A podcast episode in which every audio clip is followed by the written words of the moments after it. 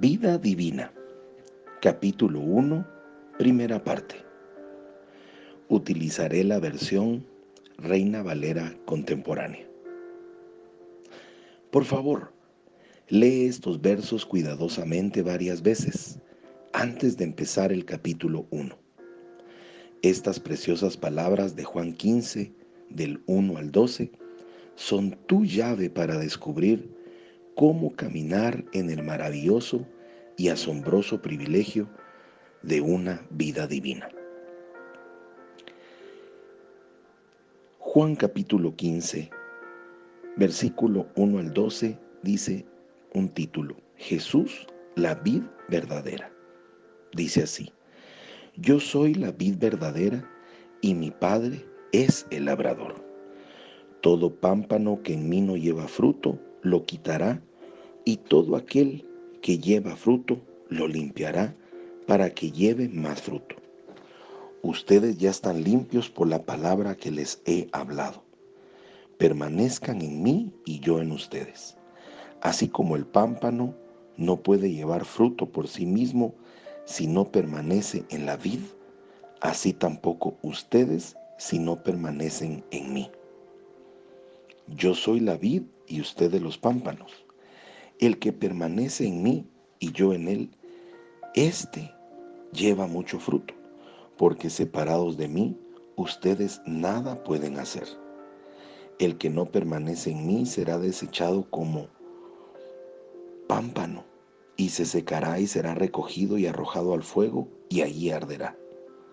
Si permanecen en mí y mis palabras permanecen en ustedes, pidan todo lo que quieran y se les concederá.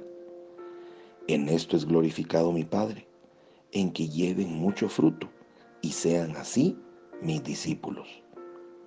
Así como el Padre me ha amado, así también yo los he amado a ustedes. Permanezcan en mi amor.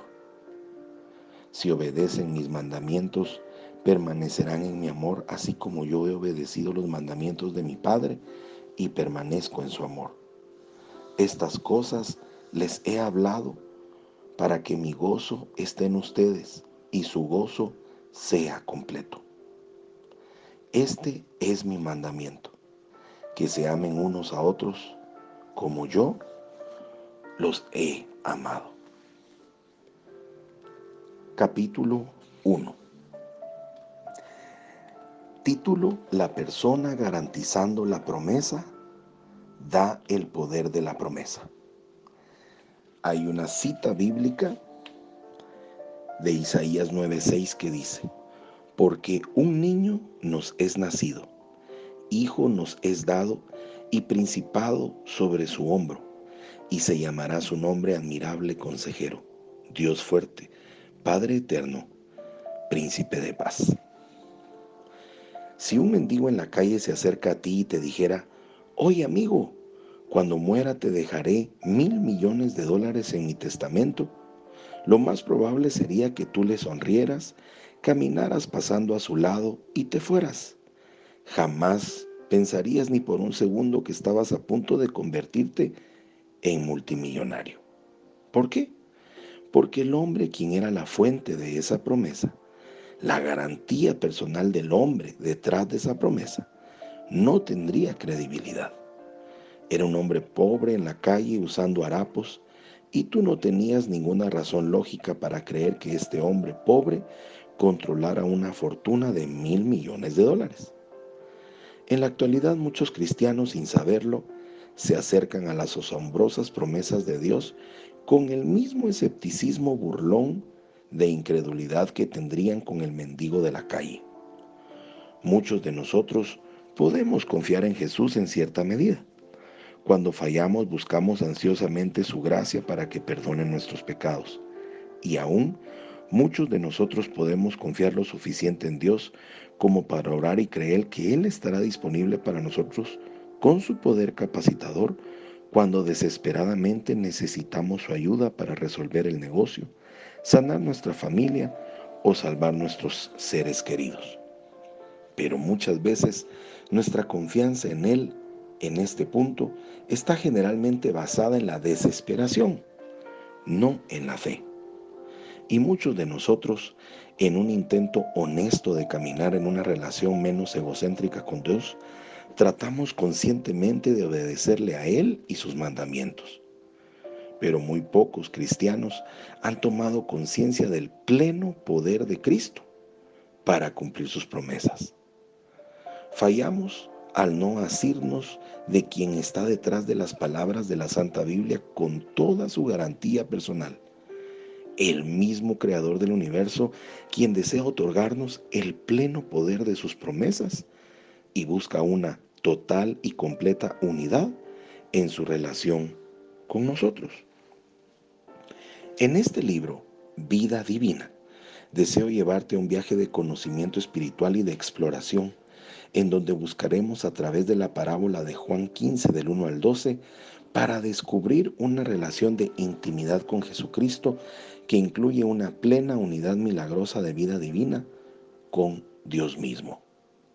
Para mí, esta poderosa parábola es una de las que más vidas transforma en toda la escritura. Este único versículo por sí mismo podría producir volúmenes de relación divina. Juan 15:5 dice, Yo soy la vid, usted de los pámpanos. El que permanece en mí y yo en él, lleva mucho fruto, porque separados de mí, nada podéis hacer. En este libro deseo que consideres seriamente lo que Cristo realmente quiso decir con las palabras, el que permanece en mí y yo en Él. Después de nuestro emocionante viaje, creo que te encontrarás completamente pasmado por este potencial capaz de cambiar al mundo que Cristo te ofrece en esta promesa. Subtítulo. Aprende quién es el que está haciendo la promesa. Antes de que aprecies el gran impacto de la palabra de Cristo, creo que es imperativo que primero tengas un conocimiento renovado y preciso de quién es Cristo.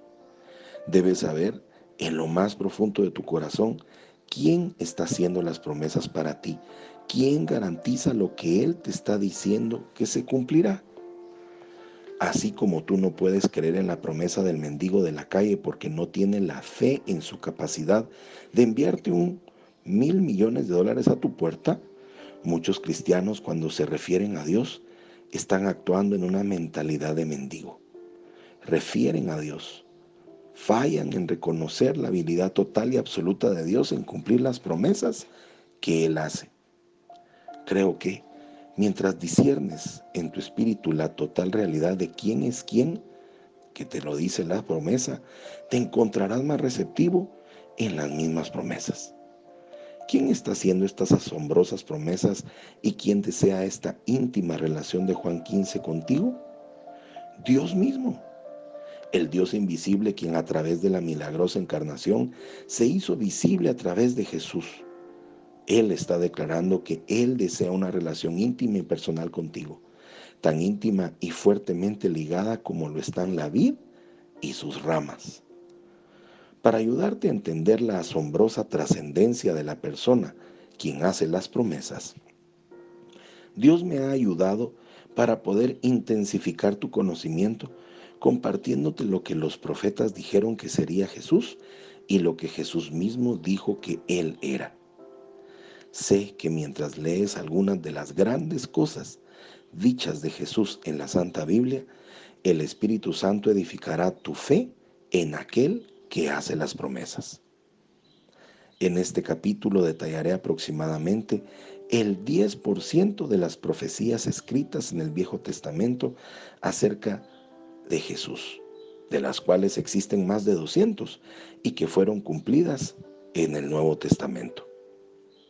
Oro para que el peso acumulativo de estos versículos que edifican la fe sean un poderoso testigo, tanto para el creyente como para el no creyente, en lo que respecta a la abrumadora evidencia de quién es Jesucristo. Soy Pablo Zárate y te deseo un día lleno de bendiciones. Hasta mañana.